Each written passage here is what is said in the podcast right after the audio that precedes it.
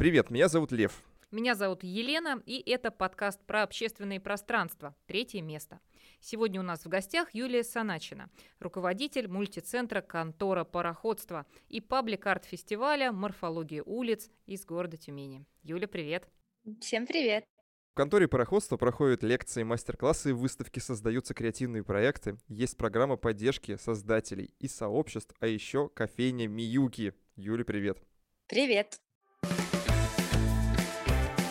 Тогда и сейчас.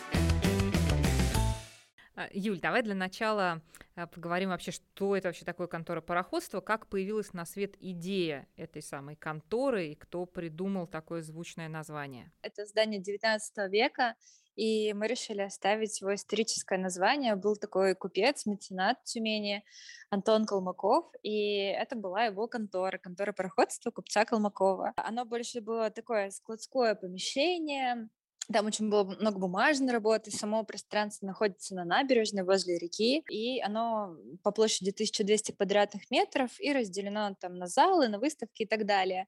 И так удивительно, что когда мы открывались 1 декабря 2019 года, к нам подошла во время открытия, а у нас, представляете, там, ну, выставка классное мероприятие, подходит женщина и говорит, а знаете, а в 90-х я здесь жила. Мы такие, что, простите? Тогда мы как раз э, начали поднимать историю. Так получилось просто, что во время Тобольской губернии все, э, вообще все документы, как касаемо этого места, они были вот в городе Тобольске. Пришлось поднимать полностью все архивы, чтобы узнать, что же это было за место. Юль, а идея вот того пространства, которое сейчас носит название конторы пароходства, как возникла и у кого?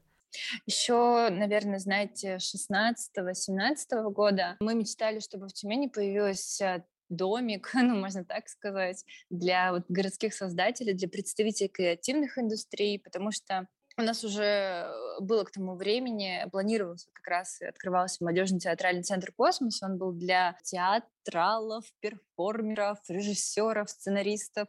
Ну, то есть людей, которые связаны и влюблены в театр и для зрителей. А вот конкретно для людей, для художников, тех же, может, там, перформеров, дизайнеров, архитекторов и людей, любящих просто ходить на выставки, такого у нас не было. Было первое такое пробное мероприятие. Оно назывался «Кит-пикник» в тот день это было что-то на улице, такое очень лайтовую, приятную погоду. Там было разделено на, на разные тематики. С, с этим итогом, с какой-то большой презентацией, как раз вот мои коллеги, на тот момент я не работала, пошли вот как раз губернатору Тюменской области вообще показывать рассказывать, смотрите, как много классных людей Тюмени здесь есть. То есть наша площадка, она при поддержке правительства Тюменской области, то есть мы говорим об этом всегда открыто. А какое событие вот самым первым стало в истории конторы? Ну, так смешно получилось, что мы планировали открытие летом, и как-то вот все переносилось, и наши события, по факту, они уже начинались летом. И мы делали экскурсии по городу, мы делали какие-то встречи, приглашали интересных людей. У нас проходил там городской пленэр и так далее. Но при этом оно все физически не было в конторе. Мы, мы рассказывали, что скоро откроется такое пространство. Присоединяйтесь, подписывайтесь на нас в соцсети, заходите, смотрите, и иногда со спикерами, с интересными людьми, кто приезжал к нам, доходили физически до конторы, которая была закрыта, в которой приходил ремонт, и мы говорили, здесь будет классно, ребята. Здесь будет город ну, есть, Нью-Васики. Да, сама, сам, сама деятельность началась пораньше, чем физически открылась контора. И так интересно, вот у нас наша команда у нас есть паблик-арт э, фестиваль «Морфология улиц», и все убеждены, что фестиваль начался, когда открылась контора. На самом деле, сам фестиваль, он был в семнадцатом году, и в восемнадцатом я уже как раз пришла работать в команду, и э, мы возродили фестиваль в девятнадцатом году, и по факту как бы фестиваль был первее, то есть деятельность, но люди все равно убеждены, что все это в контору. А раз уж зашла речь про фестиваль, давай немножко несколько слов об этом. Что за фестиваль вообще, кого он собирал, собирает, что это за действо? У этого фестиваля такая сложилась уже богатая, приятная и теплая история.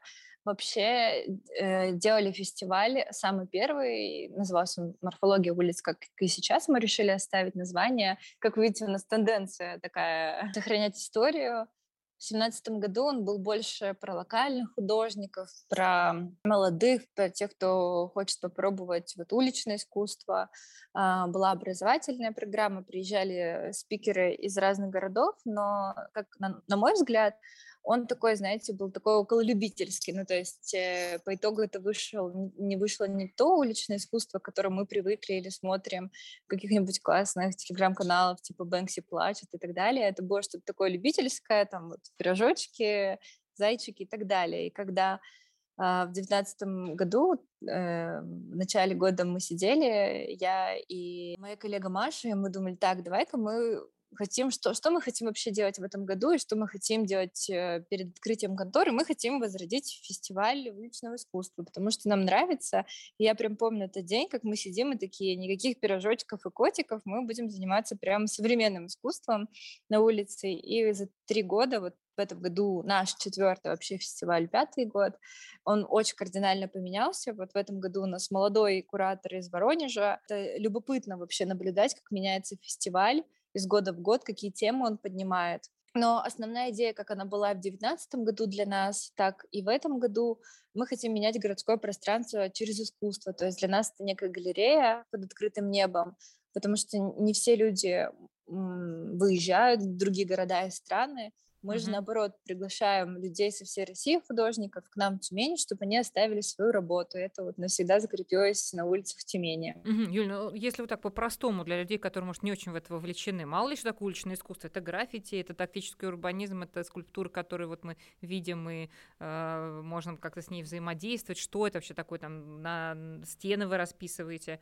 Это не граффити, мы не фестиваль граффити, мы больше про действительно настенные рисунки, муралы, большие формы, и были, и, хотя мы пробовали разные форматы и, и пытались к нему прийти, там мы давно бы хотели больше взаимодействовать с малыми архитектурными формами, арт-объектами, инсталляциями, и у нас как-то вот все ну, не получалось. Так пошло, что у нас были рисунки-рисунки, но в этом году мы прямо поставили себе задачу, что это будут разные формы, формы искусства. Но на данный момент в Тюмени, если вы приедете, я вас приглашаю, можно найти очень много вот как раз э, рисунков, расписанных фасадов. Это вот как раз в рамках нашего фестиваля. Круто, Лев, мы растем. Нас пригласили в гости уже в первой половине подкаста. Обычно это бывает ближе к концу.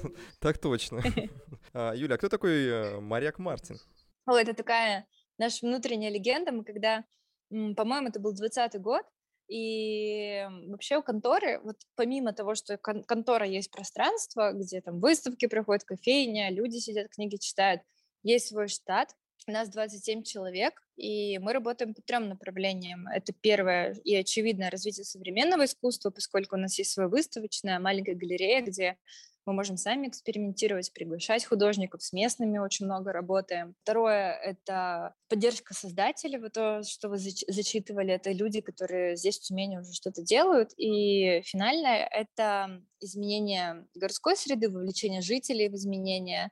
И мы чувствовали, что в Тюмени не хватает какого-то альтернативного гида.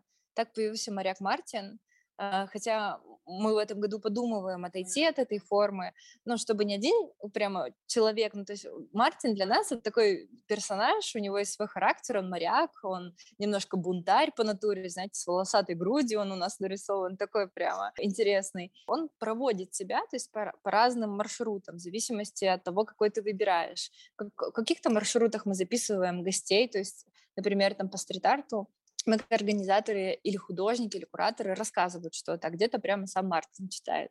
Mm, как круто, то есть такой аватар прям всего целого пространства. Здорово. Ну, не совсем прям пространство, но больше, наверное, городского пространства, потому что все-таки есть экскурсия по конторе, но она такая, то есть, типа, в большом зале ты можешь, там, малом ты можешь, но по городу у нас есть там несколько маршрутов. Один из моих самых любимых он такой, э, просто он почему-то такой добрый и теплый. Он о жителях дворов, которые, получается, мы находимся сами на набережной, и нужно подняться выше, и ты попадаешь в такую старую часть Тюмени, до сих пор вот эти маленькие уютные домики, дворы, и вот как раз это был наш первый маршрут, мы записывали историю этих дворов, то есть он получился очень такой теплый. Угу. Здорово. А, Юль, э, позволь нам немножко погрузиться в вместе со слушателями в такой обычный день конторы пароходства. Что у вас конкретно там происходит? Вот контора пароходства, пространство, открываем двери и... Очень сложный вопрос, ужасно сложный вопрос, потому что настолько все по-разному, все, конечно, зависит и в том числе и от сезона, и от событий, которые проходят на набережной или в конторе в самой. Но давайте представим, что мы с вами в каком-нибудь жарком июне, все только начинается, или в теплом мае, в конце мая, и мы с вами приезжаем на набережную, паркуем велосипед у конторы проходства. А, на набережной мы видим с вами зелень, деревья, которые мы посадили в прошлом году. Столы, лодки стоят, потому что у нас отсылки вот именно к такой морской теме. А, там сидят люди, и, например, у них пикник, или они, у них какой-то мастер-класс, рисуют, например, что-нибудь. На веранде мы dog-friendly, поэтому очень много собак, э, животных, разных пород. На веранде у нас стоят шезлонги, люди читают книги, пьют кофе. Мы заходим внутрь, и на первом этаже у нас э, гардероб, выставочное пространство, кофейня, и вот э, мы упираемся в зону администрации. Администратор рассказывает, что сегодня у нас по программе, вы можете это и сами посмотреть на сайте, или у нас там есть большая фиша. И вы поднимаетесь на второй этаж, в холле у нас представлена какая-то выставка, а, в малом зале у нас идут какие-то маленькие локальные события, а в большом какой-нибудь, не знаю, большое награждение или какой-нибудь концерт. Вы погуляли, побыли на мероприятиях, спустились вниз, попили кофе или взяли его вообще с собой, вышли на улицу, а на сцене напротив конторы играет какая-нибудь классная музыка с таким закатом и видом на реку. Вау!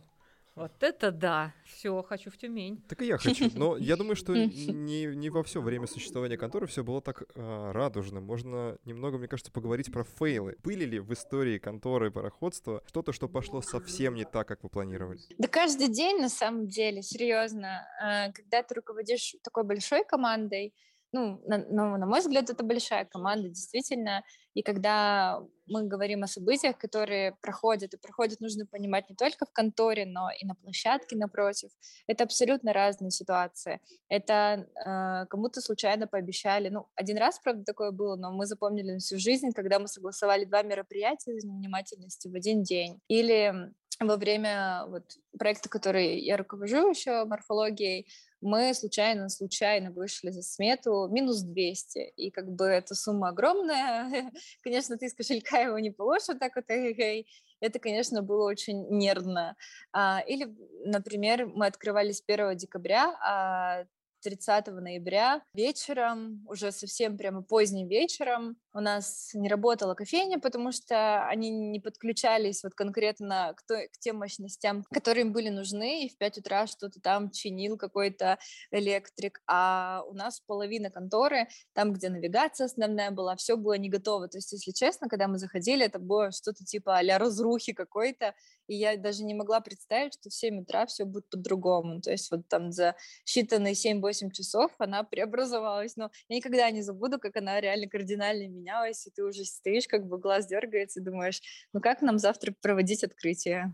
Ну это даже не фейл, это, мне кажется, просто нормальная жизнь общественного пространства накануне и в процессе. Это правда. Да-да. А, Юль, а есть такой прям целый сериал у вас о креативных индустриях Тюмени.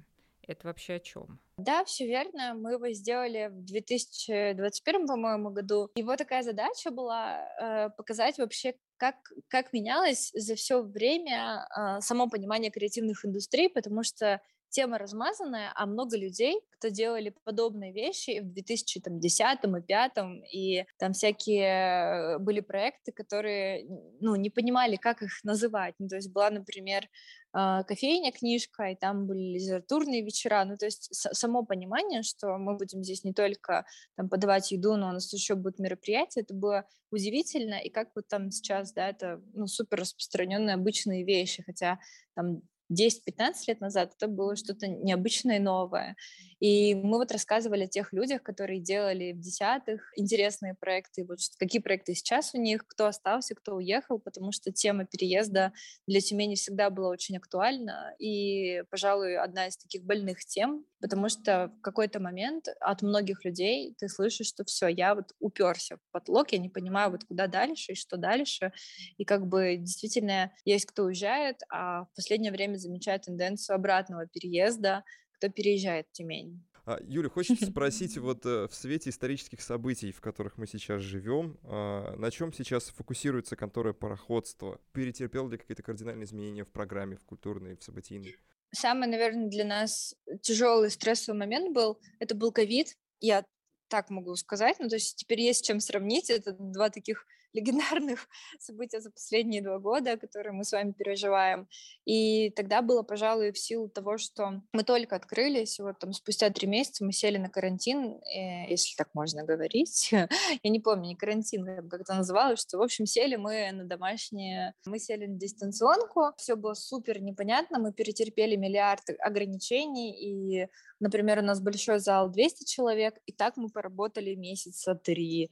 И теперь как бы там ограничение 50, э, мы прожили с ним два, два года почти. И вот буквально в днях нам разрешили э, увеличивать количество мест, это очень приятно. Что касается исторических событий на данный момент, первое, что мы сделали, мы очень, я очень много работала с командой, я просто не понимала, можно ли просить от них столько энергии и столько сил. Мы просто запускали в этот момент много проектов. Важнее было, наверное, не занимать какую-то точку, важнее было выслушать человека, поддержать и просто сказать, что все будет хорошо. Точно обсуждали, что мы не будем закрываться, что мы продолжаем работу, мы будем продолжать выставки. Очень важно делать свое дело. Если вы работаете тем более там, в сфере искусства, вы несете какое-то изменение сознания человека или возможность ему элементарно отвлечься от событий. Что почем? Сколько средств ушло на создание конторы? Я на самом деле даже не знаю, могу ли я эту цифру вообще обозначить, вот прямо в, чи- в чистом таком ключе. Просто я могу сказать, что ну, мы понимаем, что это площадь 1200 квадратных метров. Мы понимаем, что это команда, большая команда. Ну и в целом тут уже просто чистая математика и логика, и каждый прикидывает сам.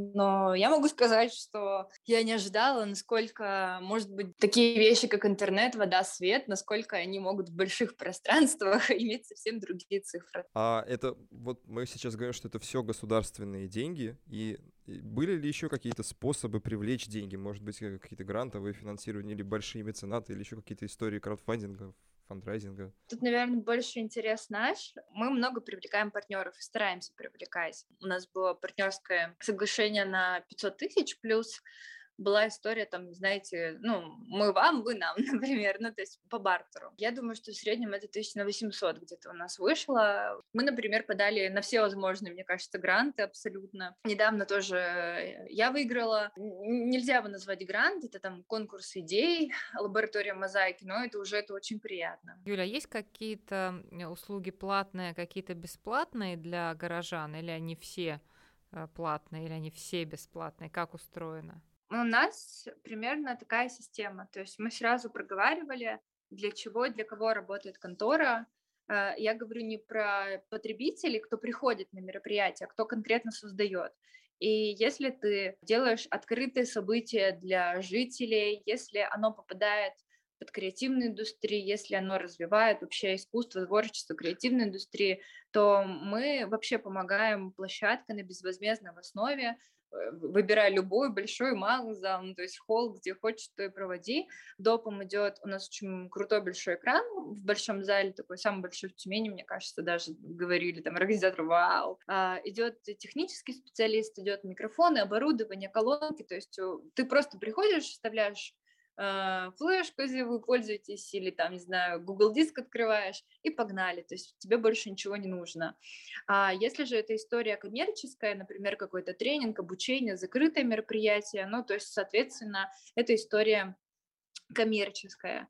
А, плюс у нас на первом этаже есть выставочная, где выставки проходят как платные, так и бесплатные. То есть э, если кто-то, например, выиграет какой-нибудь грант, конкурс проектов а, или просто выставка, например, не, абсолютно некоммерческая или там социальная, она идет бесплатно. Но в целом наверное, процентов 80 выставок, они платные, они совершенно по небольшой цене, там 250 рублей билет, но у нас есть три акции, и в основном люди, как правило, ими пользуются, и ты там сразу минус 100 рублей, соответственно, за 150 рублей ты можешь зайти в контору на выставку. Обучать вот историю потребления такого интеллектуального труда — это очень важно, потому что где-то мы платим напрямую художнику, где-то, например, идет процент с продаж и так далее. То есть это такой важный момент э, показать, что художник тоже зарабатывает, и это абсолютно нормально. Это не то, что художник, он должен быть вечно голодным. Это уже какой-то, ну, старый век.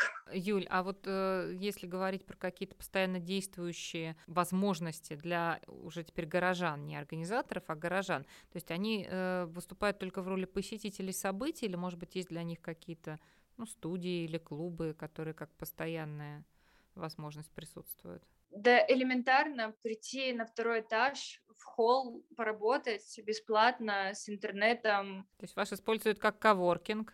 Да, они приходят на мероприятие, очень часто люди заходят и говорят, так, ну что у вас сегодня здесь будет? Ну, то есть и выбирают, что им интереснее, чтобы пойти. Самое приятное и такое доступное массовое, это, конечно, летняя площадка, то есть когда у нас в мае и на все лето до сентября открывается летняя площадка, там каждый день что-то типа набережника, какого-то мастер-класса, ну, то есть там сами люди, они организуют события через нас, плане они оставляют у нас заявку на сайте, бронируют стол, например, или аппаратуру, и дальше уже проводят самостоятельно события.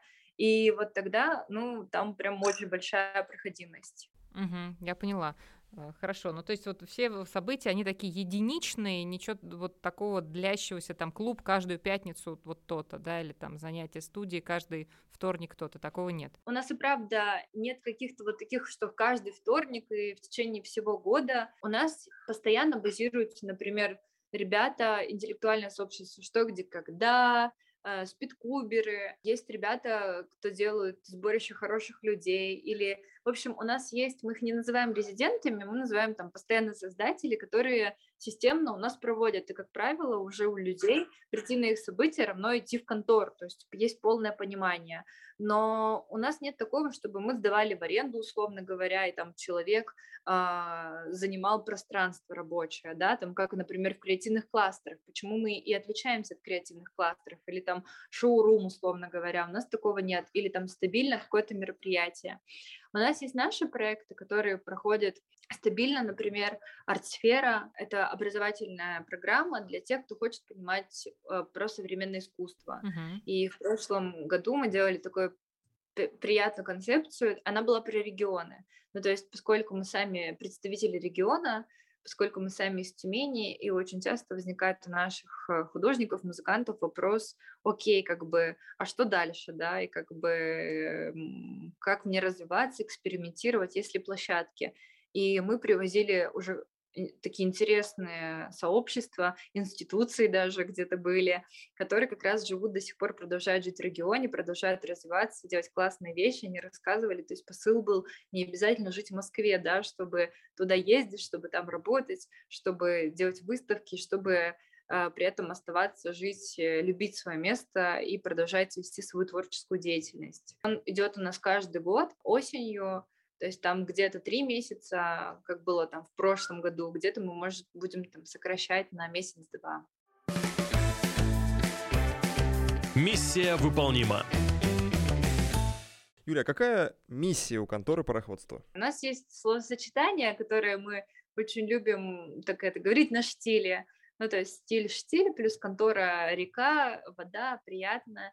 А, суть в том, что ты через вот эту вот какую-то атмосферу легкости, через атмосферу открытости. То есть это главное, главный посыл вообще конторы, вот быть открытой с людьми, а, помогать, чем ты можешь и так далее, а, заводить и проводить классные события. И ты замечаешь, как действительно люди тянутся, а со временем уже эти люди начинают образовывать свое комьюнити, у них образуется какая-то коммерческая история, и тем не менее вы все равно продолжаете совместно работать, существовать и а что это за люди, Юль? Вот те, кто к вам приходит, можно их как-то описать? Ну, портрет какой-то. Вот это вот ваш человек, посетитель конторы пароходства. Ну, чаще всего это действительно там, условно 25-35 лет. Это вот такие, знаете, бизимены, которые могут заскочить, поработать быстренько, там, свернуть ноутбук и побежать по своим дальше делам. На самом деле, когда мы вообще открывались, мы говорили, что будет классно, если мы будем без привязки к возрасту.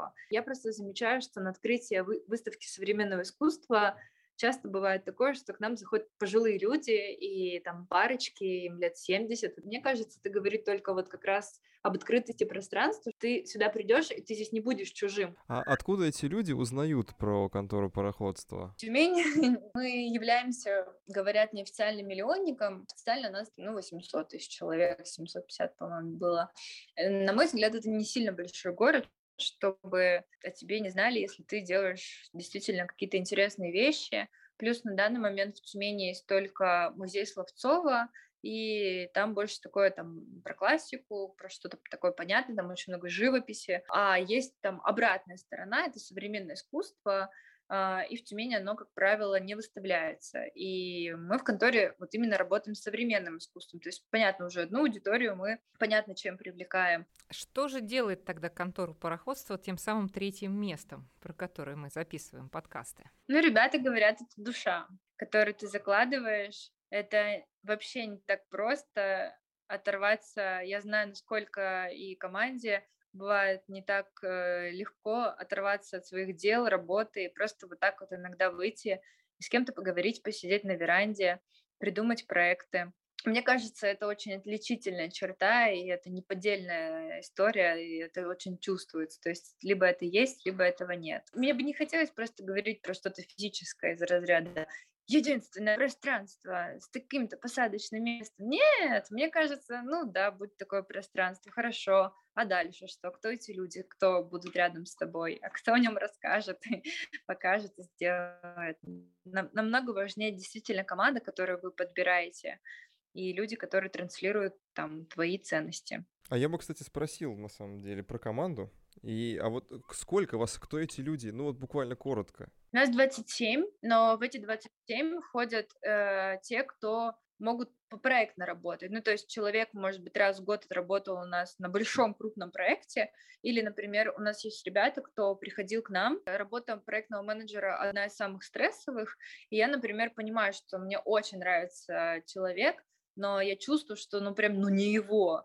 И мы садимся, мы разговариваем, и мы ищем какие-то варианты, то есть давай вот на этом, на этом проекте поработаем, причем ты там на какой-то лайтовой ставке. И человек все равно остается в нашей команде, ходит на дни рождения, ну, то есть там какие-то штуки. У нас такая еще интересная традиция случилась, мы просто всегда поздравляем, понятно, там, с днем рождения и так далее, но у нас действительно ощущается вот эта какая-то семейность. Например, мы там безумно радуемся, когда у нас э, там кто-то готов стать родителем. У нас недавно был гендер-кейк, мы всей конторой ставили деньги, кто же, кто же там животики. Ну, короче, вот эти вещи, они невероятно крутые, потому что если вы просто как бы закроете глаза и будете только работать, мне кажется, можно съехать кукушкой полностью в проектной сфере. Это действительно лютый, дикий стресс, у нас э, порядка 20 проектов в год, которые, причем не проекты закрылся, которые могут там по 3, по 4, а иногда по год идти целый там год э, проекты. То есть ты понимаешь,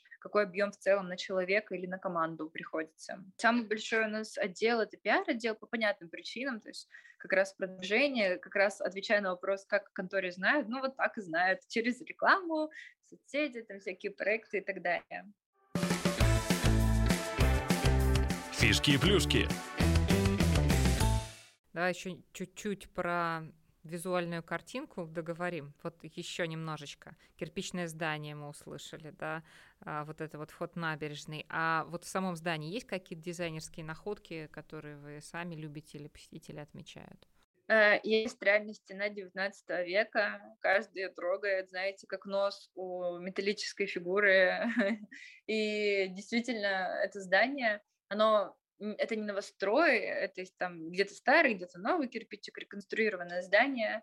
А, есть старинная лестница, она сейчас не функциональна. В большом зале у нас, там, где ты можешь посидеть обычно на стуле, у нас сзади такая трибуна, и там можно лежать. Ну, то есть, действительно, там поваляться, послушать, посмотреть, как правило, на каких-нибудь просмотрах.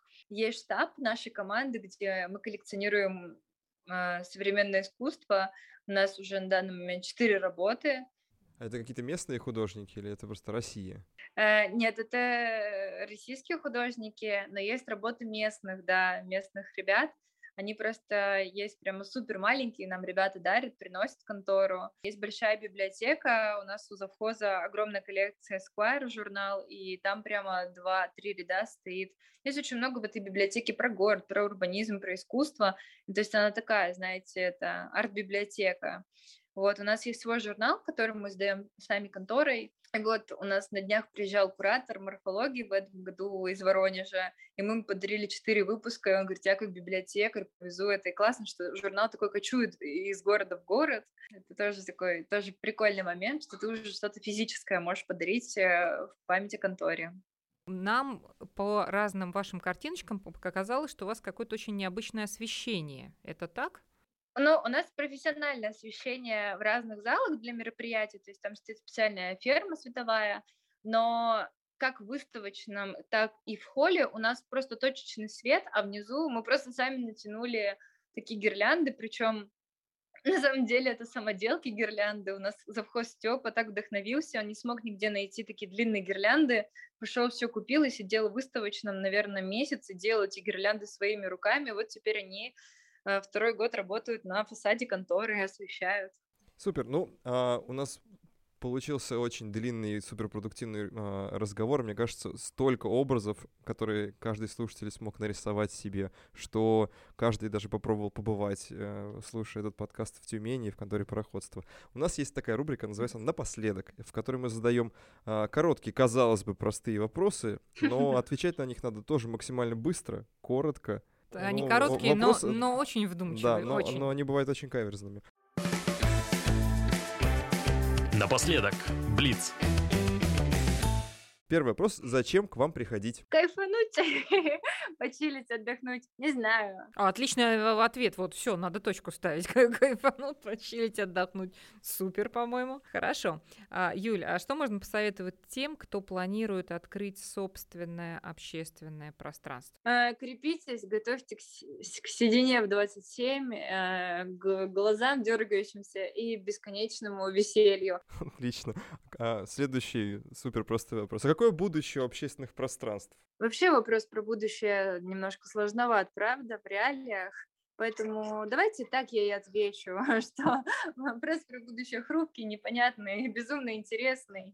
Хорошо, Юль, тогда заключительный вопрос. Почему вот тебе лично важно развивать общественное пространство? Потому что, возможно, в вашем пространстве у вас, правда, получится соединять несоединяемых людей и смотреть, как действительно, ну, что, что-то происходит в городе, что-то меняется, и приводя, например, своих родственников в это место, ты можешь говорить, смотрите, это правда, вот физически мы сделали, представляете, вот деревья посадила наша команда. Это ведь правда, представьте, для людей со стороны ого, ну то есть это ведь правда прикольно. Классно. Ну что, как не жаль, Пора расставаться с конторой пароходства, но только виртуально, а реально, может, наоборот, пришло время с ней встретиться, нам и нашим слушателям. Совершенно верно. Обычно э, в конце э, наши гости приглашают к себе, но вот Юля нас пригла- пригласила практически в самом начале, поэтому очень рады были сегодняшнему диалогу. Он был для меня лично крайне э, интересным, и я, как всегда, ухожу с защемлением лицевого нерва и сильно улыбался, правда. Э, думаю, что, по моему голосу это ощущалось. Юля, большое спасибо. И, друзья, до свидания. Увидимся, услышимся в следующем выпуске. Спасибо вам. Пока-пока. Пока-пока.